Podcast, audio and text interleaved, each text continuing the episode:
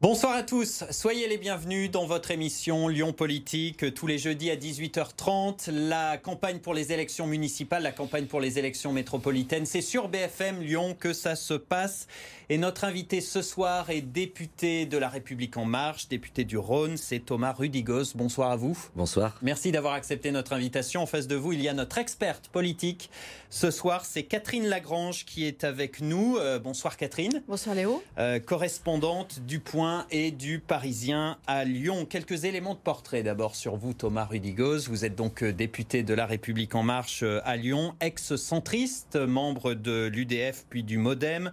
on rappelle que vous avez été maire du 5e arrondissement de Lyon.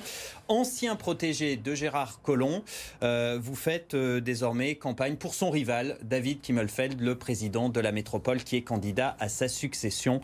On va évidemment en reparler en longueur ce soir. Mais d'abord, on commence comme d'habitude par les questions d'actualité.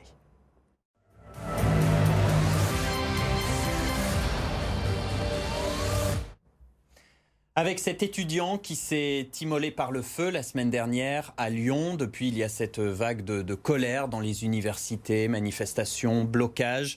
Euh, d'après les, syndicats, la situation s'aggrave. De plus en plus d'étudiants sous le seuil de pauvreté. Emmanuel Macron euh, n'a pas revalorisé les bourses, il a baissé les APL. Est-ce que vous n'estimez pas que votre camp, La République en marche, porte une responsabilité politique dans cette affaire de pauvreté des étudiants? Je pense que cette, euh, cette situation est ancienne. Et évidemment que euh, nous avons une part de responsabilité. Nous n'avons peut-être pas fait assez. C'est pour cela d'ailleurs aujourd'hui que Gabriel Attal, le secrétaire d'État à la jeunesse, reçoit un certain nombre de délégations d'étudiants, de syndicats d'étudiants. Il va le faire de même dans les prochains jours. Il y aura ensuite des annonces qui seront faites. Néanmoins, je tiens à rappeler euh, la problématique des étudiants, comme pour beaucoup d'autres domaines, la France est confrontée à une situation de finances publiques très délicate, très difficile, très douloureuse. Et tout l'objectif de ce gouvernement, du président de la République, d'Emmanuel Macron, c'est de trouver de nouvelles marges de manœuvre, de réformer le pays pour redonner un nouvel élan à ce pays. Et c'est ce nouvel élan et cette croissance qui permettra d'avoir de nouvelles marges de manœuvre. Mais des étudiants qui vivent avec 400 euros par mois, ça vous inspire quoi? Effectivement, c'est très très faible. On ne peut pas vivre avec 400 euros par mois, donc il y a, des choses qu'il faut trouver. Vous parliez, vous disiez que nous n'avions pas revalorisé les bourses. C'est pas tout à fait juste. Nous avons un petit peu augmenté. C'est pas suffisant. On verra ce que va proposer le gouvernement. Je crois que c'est quelque chose qui est à l'étude. Néanmoins, il ne faut pas oublier qu'on a baissé un certain nombre euh, de dépenses. On a baissé les frais d'inscription au niveau des licences. Maintenant, cela représente 170 euros une inscription en licence, alors qu'auparavant, c'était autour de 400 euros. On a l'impression sur le terrain quand même que les étudiants sont très déterminés. Est-ce que vous ne craignez pas qu'on assiste là au, départ, d'un mouvement social étudiant, une sorte de mouvement des gilets jaunes de la jeunesse? Je l'espère pas. Je peux pas vous dire. C'est vrai qu'il faut être très attentif surtout avec la jeunesse. On ne sait jamais, euh, on sait comment ça peut commencer, on ne sait jamais comment ça peut finir. Il faut être vraiment très attentif. C'est pour ça que je pense que le gouvernement a pris les choses euh, vraiment avec beaucoup de sérieux et d'attention. C'est pour cela que Gabriel Attal qui est, je pense, quelqu'un qui, sur ces questions-là, a euh, une euh, comment dirais-je une expertise euh, et qu'il peut justement être un bon interlocuteur et je suis d'ailleurs très content que ce soit lui qui, qui négocie avec les, représentants des, syndicats d'étudiants. Mais des étudiants, des jeunes qui seraient exclus des études pour raisons financières, ça c'est pas possible. Non, c'est sûr. Néanmoins, il y a quelque chose qu'il faut bien avoir en tête sur le système de, bourse française, qui est un système extrêmement intéressant et qui n'existe pas partout ailleurs.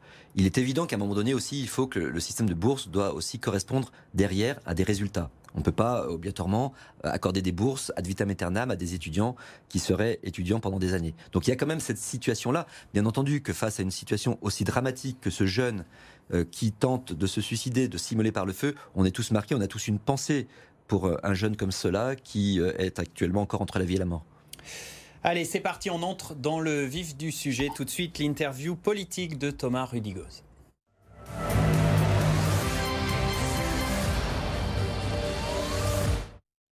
La première question avec vous, euh, Catherine.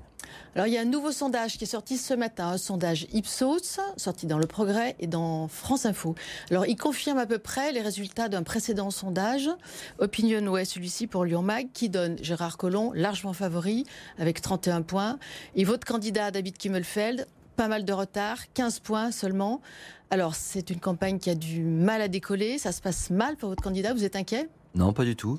Je suis pas inquiet parce que déjà, euh, c'est pas tout à fait le même sondage parce que dans le précédent sondage dont vous parlez, même si on peut pas vraiment comparer des sondages qui n'ont pas été faits par les mêmes instituts de sondage. Il y a une hein, tendance quand même qui se dégage. Voilà, et la tendance qui se dégage euh, pour nous, c'est qu'on progresse. Puisque David Kimmelfeld était à, 11 hmm. points dans le précédent sondage de Lyon Mag, il est à 15 points là. On a fait un lancement de campagne très fort lors du meeting que nous avons réalisé il y a de cela à peu près un mois nous avons beaucoup de personnes qui nous ont rejoints. Il y a une vraie envie, une vraie dynamique. Moi, le meilleur des sondages que j'ai, c'est le terrain. Je fais du terrain depuis longtemps, je suis un élu local la meilleure façon d'appréhender pour voir si ça prend ou ça prend pas, c'est d'être sur le terrain. J'ai fait plusieurs fois des marchés ces derniers temps et je sens véritablement une envie auprès de David Kimmelfeld. Mais est-ce que vous vous attendiez à un si grand écart dans les premiers sondages qui ont des marges d'erreur très importantes Donc vraiment à prendre avec des pincettes? Mais il y a quand même cette tendance dont parlait Catherine et elle n'est pas favorable à, David Kimmelfeld. Ça va du simple au double quand même. Voire au triple. La tendance, je ne sais pas on peut pas dire que la tendance ne soit pas favorable à David Kimmelfeld. Ce qui, pour l'instant, ce qui est sûr, c'est qu'il y a quelqu'un qui est très en avance sur tout le monde. D'ailleurs, parce que d'ailleurs, euh, une, chose que je tiens à remarquer, c'est que David Kimmelfeld est quand même troisième. Euh, troisième, en plus sans étiquette, c'est-à-dire qu'il n'a pas le soutien de grands partis, ce qui aide beaucoup, surtout au début d'une campagne. Moi, je crois qu'il faut être très prudent. On est à quatre mois des élections. Une élection, un sondage, pardon, du mois de novembre ne va pas faire le printemps électoral du mois de mars. Attendons, la campagne commence n'a pas commencé, c'est une pré-campagne. Le cœur de la campagne, vous le savez comme moi, ça sera au mois de janvier, au mois de février, au mois de mars. Et là, beaucoup de choses peuvent se passer, on l'a vu par le passé. Et qu'est-ce que doit faire David Kimmelfeld pour mieux se différencier de Gérard Collomb? Pour l'instant, on ne on les voit pas ces différences, pas vraiment. Oh, si, je pense qu'on les voit. on les voit, dans, on les voit dans le style, on les voit dans la façon. Non, mais dans le programme, dans les ah bah idées, c'est ce qui importe. Non, dans le programme euh, en matière euh, écologique, en matière d'environnement, euh, David Kimmelfeld a un programme très ambitieux, ce qui n'est pas du tout le cas de, Gérard Collomb. Ce que je vois actuellement, il parle beaucoup de ce qu'il a réalisé. Et c'est pas, je pense, les plantations qu'il a faites rue d'Orerio qu'on pourrait qualifier de grands programmes écologiques. Donc là-dessus, je pense. Après, en matière d'associer les, les citoyens, de concertation, de nouvelle gouvernance, je crois que là aussi, il y a une grande différence.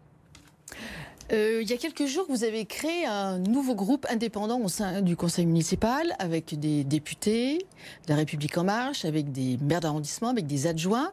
Vous êtes 11. Vous avez les moyens de mettre Gérard Collomb en difficulté, en minorité. Est-ce que vous allez le faire? Est-ce que maintenant vous vous situez dans l'opposition à Gérard Collomb? La réponse est non. Nous ne sommes pas dans l'opposition à Gérard Collomb au conseil municipal. Euh, une partie des, membres de ce conseil municipal sont des personnes qui étaient, pas une partie d'ailleurs, tous étaient dans la majorité de Gérard Collomb. Vous avez été élus sur ces listes. Et, certains sont des adjoints de Gérard Collomb, toujours en mmh. poste. Donc il est clair qu'il n'y a pas de risque de rentrer dans l'opposition.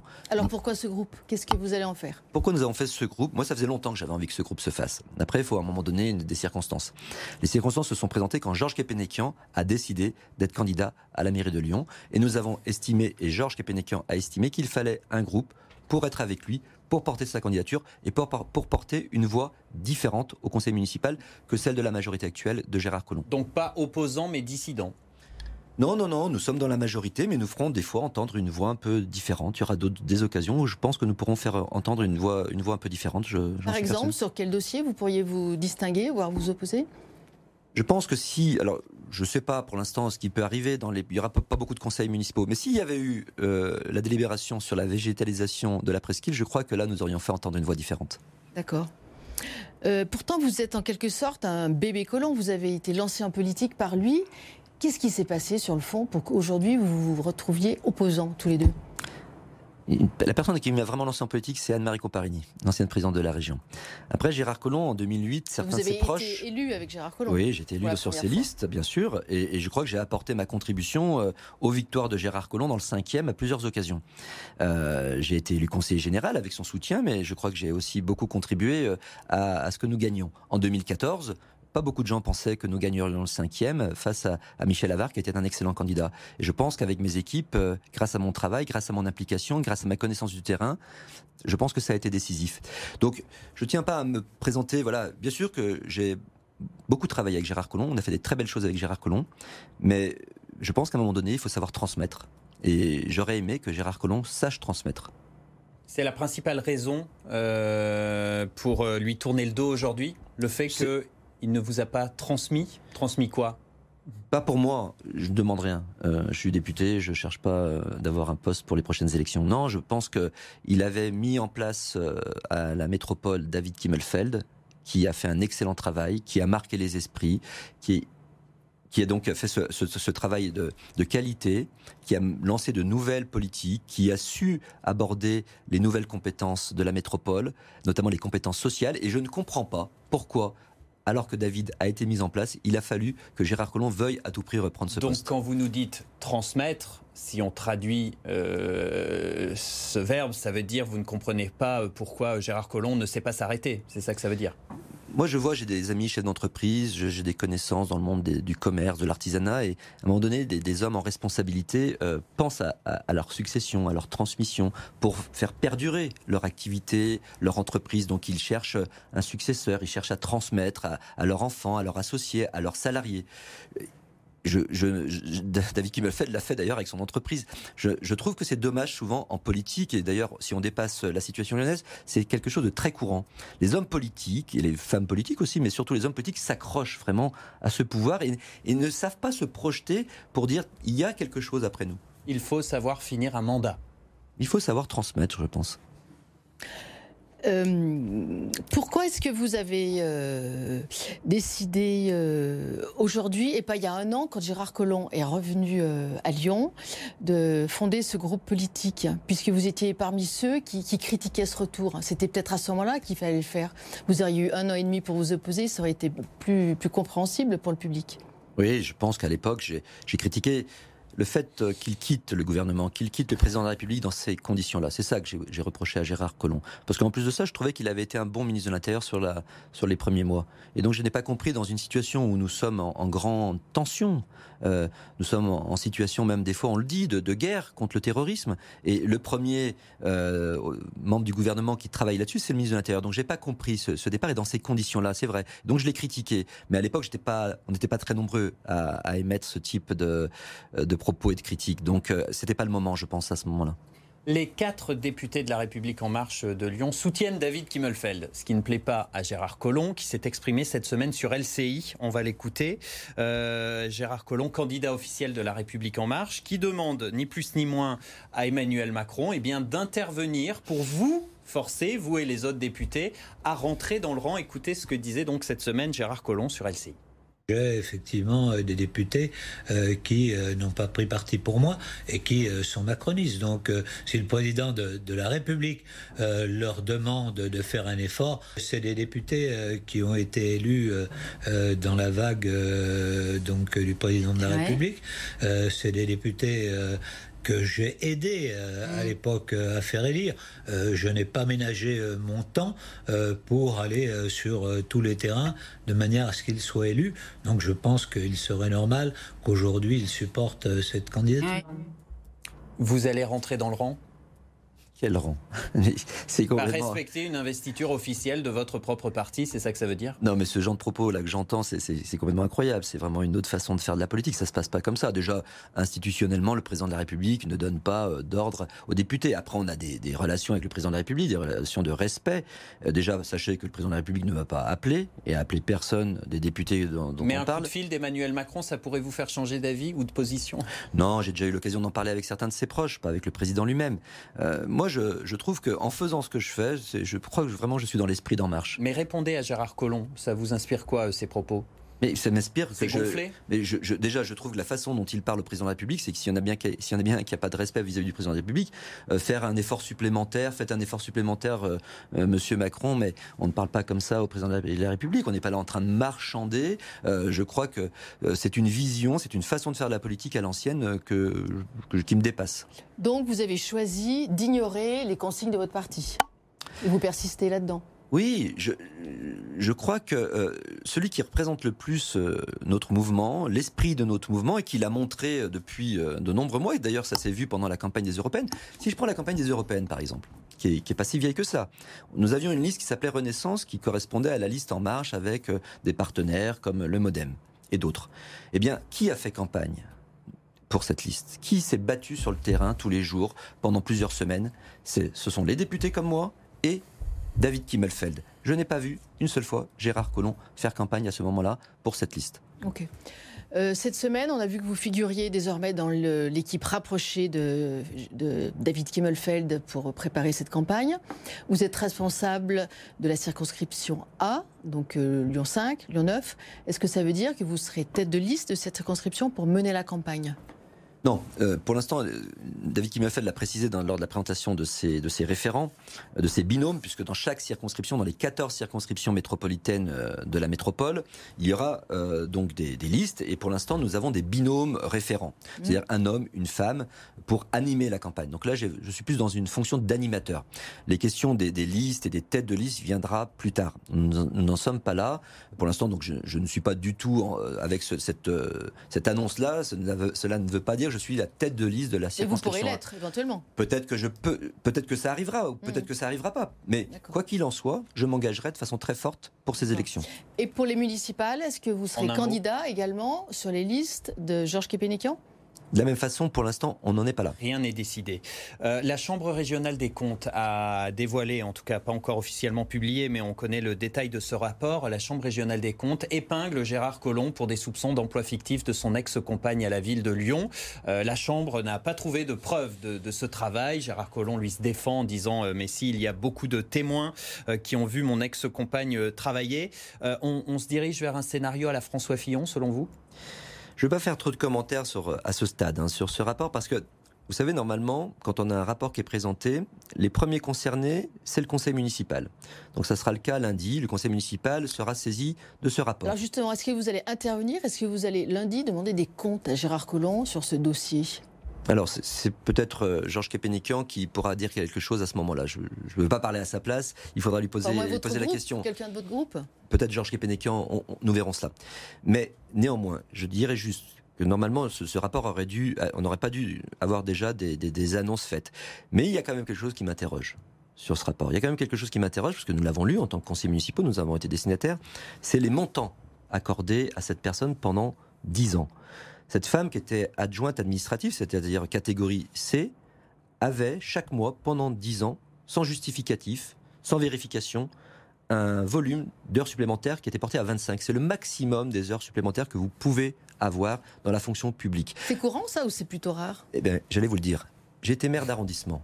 En tant que maire d'arrondissement, je me battais pour avoir quelques heures supplémentaires pour mes collaborateurs qui travaillaient régulièrement tard le soir ou le week-end. C'était très difficile. Depuis des années, même avant Gérard Collomb, du temps de Raymond Barre, la ville de Lyon avait décidé de limiter les heures supplémentaires pour des questions d'économie. À combien par mois à peu près en général? Très peu, c'est quelques heures. 25 heures supplémentaires, c'est le maximum. C'est vraiment pour des personnes qui sont confrontées à des surcharges de travail. Par exemple, prenez un, chauffeur du maire qui, lui, va être euh, euh, non pas corvéable à merci, mais qui va faire beaucoup d'heures. Donc c'était une exception et peut-être une fleur, c'est ce que vous nous dites. Mais c'est pas possible d'avoir quelqu'un qui fasse autant d'heures. Je tiens juste à finir. Ça représente quasiment 2500 euros bruts par mois. Une personne de son rang, de son grade, de sa catégorie, c'est autour de 1500 euros. Donc pas de commentaire sur les soupçons d'emploi fictif, mais un commentaire et une critique sur euh, le volume d'heures supplémentaires, on a compris.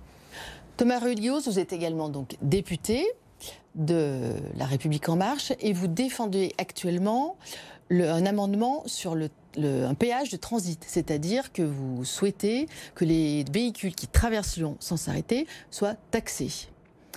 C'est n'est pas la première fois que vous tentez de faire passer cet amendement. Vous avez du mal parce que la majorité euh, n'y est pas très favorable. Mais vous persistez quand même. Pourquoi?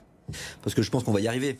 Ça prendra du temps. Mais moi, je me suis fixé la fin de la législature pour y arriver. C'est un dispositif extrêmement important. On parle beaucoup d'écologie, on parle beaucoup de pollution de l'air, on parle de trafic euh, routier qui provoque des nuisances sonores, des nuisances euh, en, matière de santé. Donc il faut euh, justement détourner une partie du trafic avec cet amendement qui ferait une tarification de transit. Attention, qui ne touchera pas les habitants de l'agglomération. C'est vraiment pour les personnes qui viennent du nord, du sud, de l'est, de l'ouest, qui sont de passage dans notre agglomération et qui ne s'y arrêtent pas. Et à ce moment-là, ces personnes-là, si elles ne font pas le contournement qu'on leur demande, à ce moment-là, il y aura une tarification. C'est pas pour tout de suite. Déjà, il faut que l'amendement passe. Ça ne sera peut-être pas cette fois-ci, mais j'espère bien y arriver. Justement, qu'est-ce que vous dit le gouvernement euh, en, deux mots? Parce que ça a été retoqué, donc c'était au moment des Gilets jaunes. C'était peut-être pas le bon timing pour instaurer une nouvelle taxe, évoquer une nouvelle taxe au moment des Gilets jaunes. Euh, là, actuellement, qu'est-ce qu'on vous répond au ministère des Transports? C'est toujours pas le bon moment? Alors pour l'instant, c'est vrai qu'on me dit qu'il faudrait que ça soit étudié. Il souhaiterait qu'il y ait d'autres collectivités qui, qui s'engagent là-dessus. Il euh, faut savoir que, que David Kimmelfeld est très impliqué. Lui-même aura un rendez-vous au ministère des Transports prochainement pour défendre cet amendement et d'autres questions de transport. Pour l'instant, c'est vrai que les Gilets jaunes ont marqué les esprits au gouvernement, et ce que je peux comprendre. Mais je crois qu'il y a une confusion, même au plus haut niveau de l'État, entre le péage urbain qui concernerait des habitants et qu'on taxerait quel que soit un peu leur niveau de vie. Et ça, je hmm. trouve que c'est Donc ce serait les Lyonnais, quoi. Pour aller en centre-ville. Ça, ça j'y suis opposé, fermement hmm. opposé. Ça, je ne porte aucun amendement de ce type-là, contrairement à ce que disent certains pour créer la confusion. Nous, c'est vraiment on peut appeler ça un péage de trafic de transit pour ceux qui traversent, qui font des longs trajets mmh, à travers la France et l'Europe, mmh. exactement. Et c'est cela qu'on veut taxer. Et encore, ils peuvent éviter la taxe s'ils empruntent le contournement. On passe à la suite de l'émission, les questions sans tabou.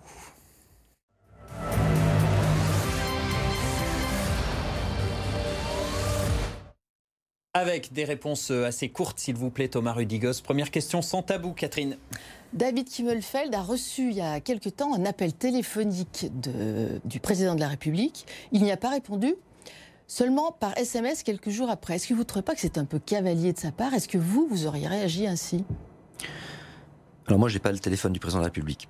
Mais bon, euh, non, je crois qu'après, David, je lui en ai parlé. Je lui ai dit, je sais que le président euh, t'a appelé. Est-ce que tu as prévu de lui répondre? Alors, dans l'urgence, il lui a dit, il lui a dit, je, vous rappelle, et il l'a fait. Il a essayé de le rappeler. Il a eu un collaborateur. Et ils ne se sont pas eus à nouveau. Mais euh, c'est un faux problème. On fait toute une affaire, Ça n'a pas été apprécié à l'Élysée, quand même. C'est ce qui se On n'en est plus à ça près? C'est ce qui se dit. Je ne sais pas si c'est vrai. Après, vous savez, ceux qui parlent à la place du président, euh, je reste très prudent là-dessus. Moi, j'ai plutôt vu un président de la République très respectueux, très sympathique dans les relations qu'il a eues à chaque fois qu'il est venu à Lyon avec David Kimmelfeld. Il n'y a pas un froid entre eux, malgré le fait qu'il soit candidat macroniste dissident? Je ne pense pas. Je ne pense pas. Et, Vous faites la moue Non, je fais la moue parce que je m'interroge, mais par rapport à votre question, mais je ne crois pas, non. Euh, vous êtes donc l'un des plus fervents défenseurs de David Kimmelfeld euh, dans sa garde rapprochée pour cette campagne. Vous avez conscience, j'imagine, que c'est un peu un, pari, hein, un saut dans l'inconnu hein, de, supporter euh, David Kimmelfeld. S'il échoue aux, élections, vous faites quoi? C'est quoi votre, votre avenir? Vous êtes grillé? Non, écoutez, on verra. Puis, moi, quand je m'engage dans, dans une campagne, c'est pour gagner. Euh, j'ai toujours été assez battant là-dessus. J'adore les campagnes électorales. Je vais donner toute mon énergie pour, euh, pour David Mais en pour Georges si. Mais on verra. Écoutez, pour l'instant, moi, je, je me bats, je m'engage pour gagner. Et puis, euh, la vie, elle est faite. voilà, de, il, faut aussi avoir, à un moment donné, accepté certains changements dans la vie. Et puis, voilà, ça sera, Mais ça il, pourrait, il pourrait finalement y avoir des négociations avec Gérard Collomb dans l'entre-deux tours et puis soutenir Gérard Collomb à la dernière minute bah écoutez, moi ça me paraîtrait pas complètement aberrant qu'on puisse discuter quand même avec Gérard Collomb alors qu'on travaille avec lui depuis euh, depuis des années, même si là on n'est pas d'accord sur un certain nombre de points, même si là on est dans des euh, confrontations de, de concurrents, on, on, va présenter des choses différentes. Néanmoins, on a un socle idéologique commun et donc je pense qu'on peut travailler ensemble. Au final. Troisième question, un maire de Lyon écologiste. Est-ce que ça vous semble possible? Après tout, ils sont, les écolos sont assez forts dans les sondages, à Lyon comme dans toutes les villes de France. Et en plus, à Lyon, il y a des, divisions dans votre camp. Donc, est-ce que c'est possible, un maire écolo? Oui, c'est possible. Ça sera David Kimmelfeld. Parce que David Kimmelfeld, je pense qu'il a cette coloration écologiste et au-delà de la coloration, il a vraiment ses convictions écologistes. Il le montre, il le montre depuis deux ans et demi qu'il est à la tête de la métropole. Il a pris un certain nombre de mesures courageuses comme la création de la ZFE, la zone à faible émission, comme le passage du périphérique à 70 km/h, comme euh, la piétonisation de la presqu'île. Ça, ce sont des actes forts qui montrent euh, son engagement écologiste. Oui, mais dans les sondages, les candidats étiquetés écologistes, il est plus fort que David Kimmelfeld, beaucoup plus fort. Il arrive à 19, euh, il arrive deuxième. oui, mais c'est ce que je disais tout à l'heure sur les sondages. Il faut être très prudent sur des sondages à 4 mois. Les gens se positionnent effectivement beaucoup par rapport aux étiquettes.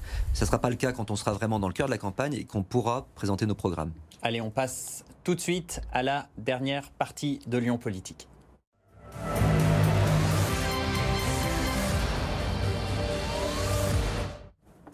La question suivante, chaque semaine, notre invité, vous, Thomas Rudigoz, euh, devez répondre à une question posée par notre invité de la semaine dernière et c'est Étienne Blanc qui était avec nous euh, jeudi dernier, le candidat de la droite des Républicains pour les élections municipales à Lyon. Écoutez, il vous pose une question.